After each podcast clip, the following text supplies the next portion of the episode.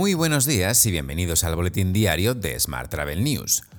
Hoy es martes 8 de noviembre de 2022, Día Mundial del Urbanismo, Día Mundial de la Radiología, Día de la Solidaridad Intersexual y hoy es el Día Mundial sin Wi-Fi. ¿A quién se le ha ocurrido eso? Yo soy Juan Daniel Núñez y esta es la edición número 1058 de este podcast diario. Hoy comentamos lo más destacado de la primera jornada de la World Travel Market y las nuevas exigencias de Bruselas a Airbnb. Ya sabes que puedes suscribirte a este podcast en iTunes, Spotify o iBox, pedirle a Siri o Alexa que reproduzca nuestro último programa y que también puedes escucharnos cada día en radioviajera.com. ¡Comenzamos!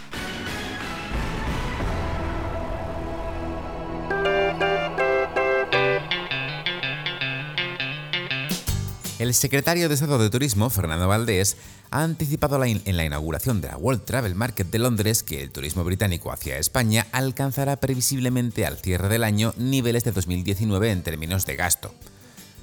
Lo hará además con un volumen de llegadas cercano a los 15 millones de visitantes. Valdés también ha indicado que desde algunos mercados europeos se empiezan a ver crecimientos significativos, de hasta el 60% de las reservas de largas estancias en España, para viajes de más de 22 días y en comparación con 2019. Cambiamos de asunto. La Comisión Europea ha adoptado una propuesta de reglamento para aumentar la transparencia en el ámbito del alquiler de alojamientos de corta duración. Con ello, quiere ayudar a las autoridades públicas a garantizar un desarrollo equilibrado como elemento de la sostenibilidad del sector del turismo. Para CEAT se trata de una apuesta de la propia Comisión Europea para acabar con la opacidad y la ilegalidad que se ha producido en muchos casos, obligando al registro de unidades alojativas y de viajeros.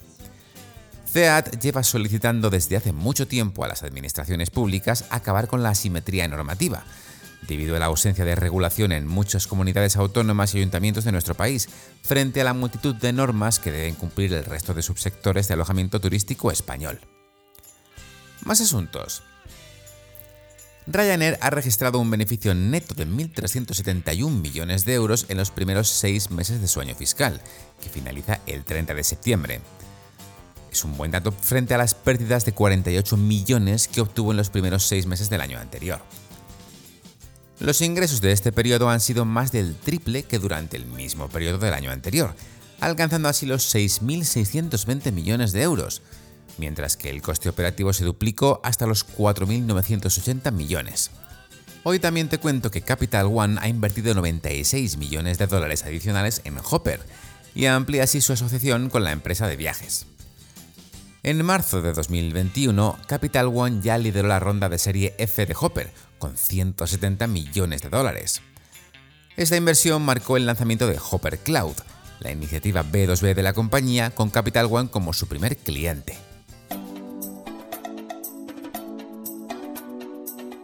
Vamos con la información sobre destinos. El presidente de la Junta de Andalucía, Juanma Moreno, ha sostenido este lunes en Londres sobre la implantación de una tasa turística en Andalucía que de entrada no somos partidarios de grabar la actividad turística con el argumento de que en un momento de incertidumbre no parece apropiado. Mientras, Ángel Víctor Torres ha dicho en la World Travel Market que se celebra en Londres que 2022 se cerrará con casi 14,5 millones de turistas. El presidente canario adelanta que se cerrará el año con un 10% más de facturación que en 2019.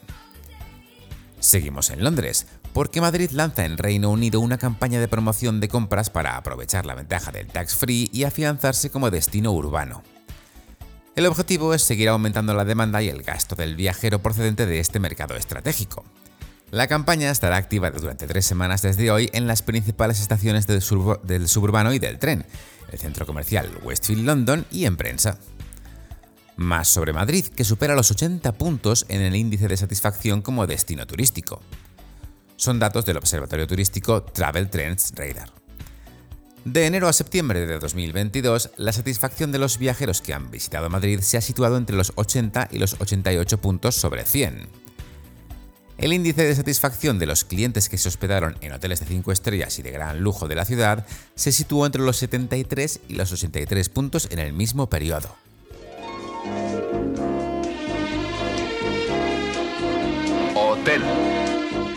Y vamos ahora con la actualidad hotelera. Grupo Otusa ha registrado un beneficio bruto de explotación de 62 millones de euros en el tercer trimestre de este año. Se trata del mejor trimestre de su historia, ya que supera en un 11% los datos del mismo periodo de 2019 y triplica la cifra alcanzada entre julio y septiembre de 2021. Por su parte, Melia ha sido elegida en China como una de las 10 cadenas hoteleras más sostenibles del mundo según la prestigiosa Escuela de Negocios Chuk de Hong Kong, que elabora el Greater China Hotel Business Sustainability Index. Mientras, Ryu se lanza a formar empleados para evitar la falta de personal en verano.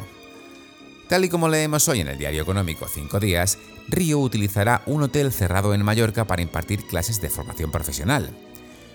Así ofrecerá certificados de profesionalidad en bar, comedor y cocina. Seguimos hablando de Ryu, que ha anunciado la inversión de más de 800.000 euros en sus proyectos de responsabilidad social corporativa en México para el año que viene. Además de seguir apoyando los proyectos que ya tiene en Quintana Roo, ahora también destinará recursos a proyectos sociales y ambientales en los estados del Pacífico en los que tiene presencia, Nayarit, Sinaloa, Baja California Sur y Jalisco. Te dejo con esta noticia.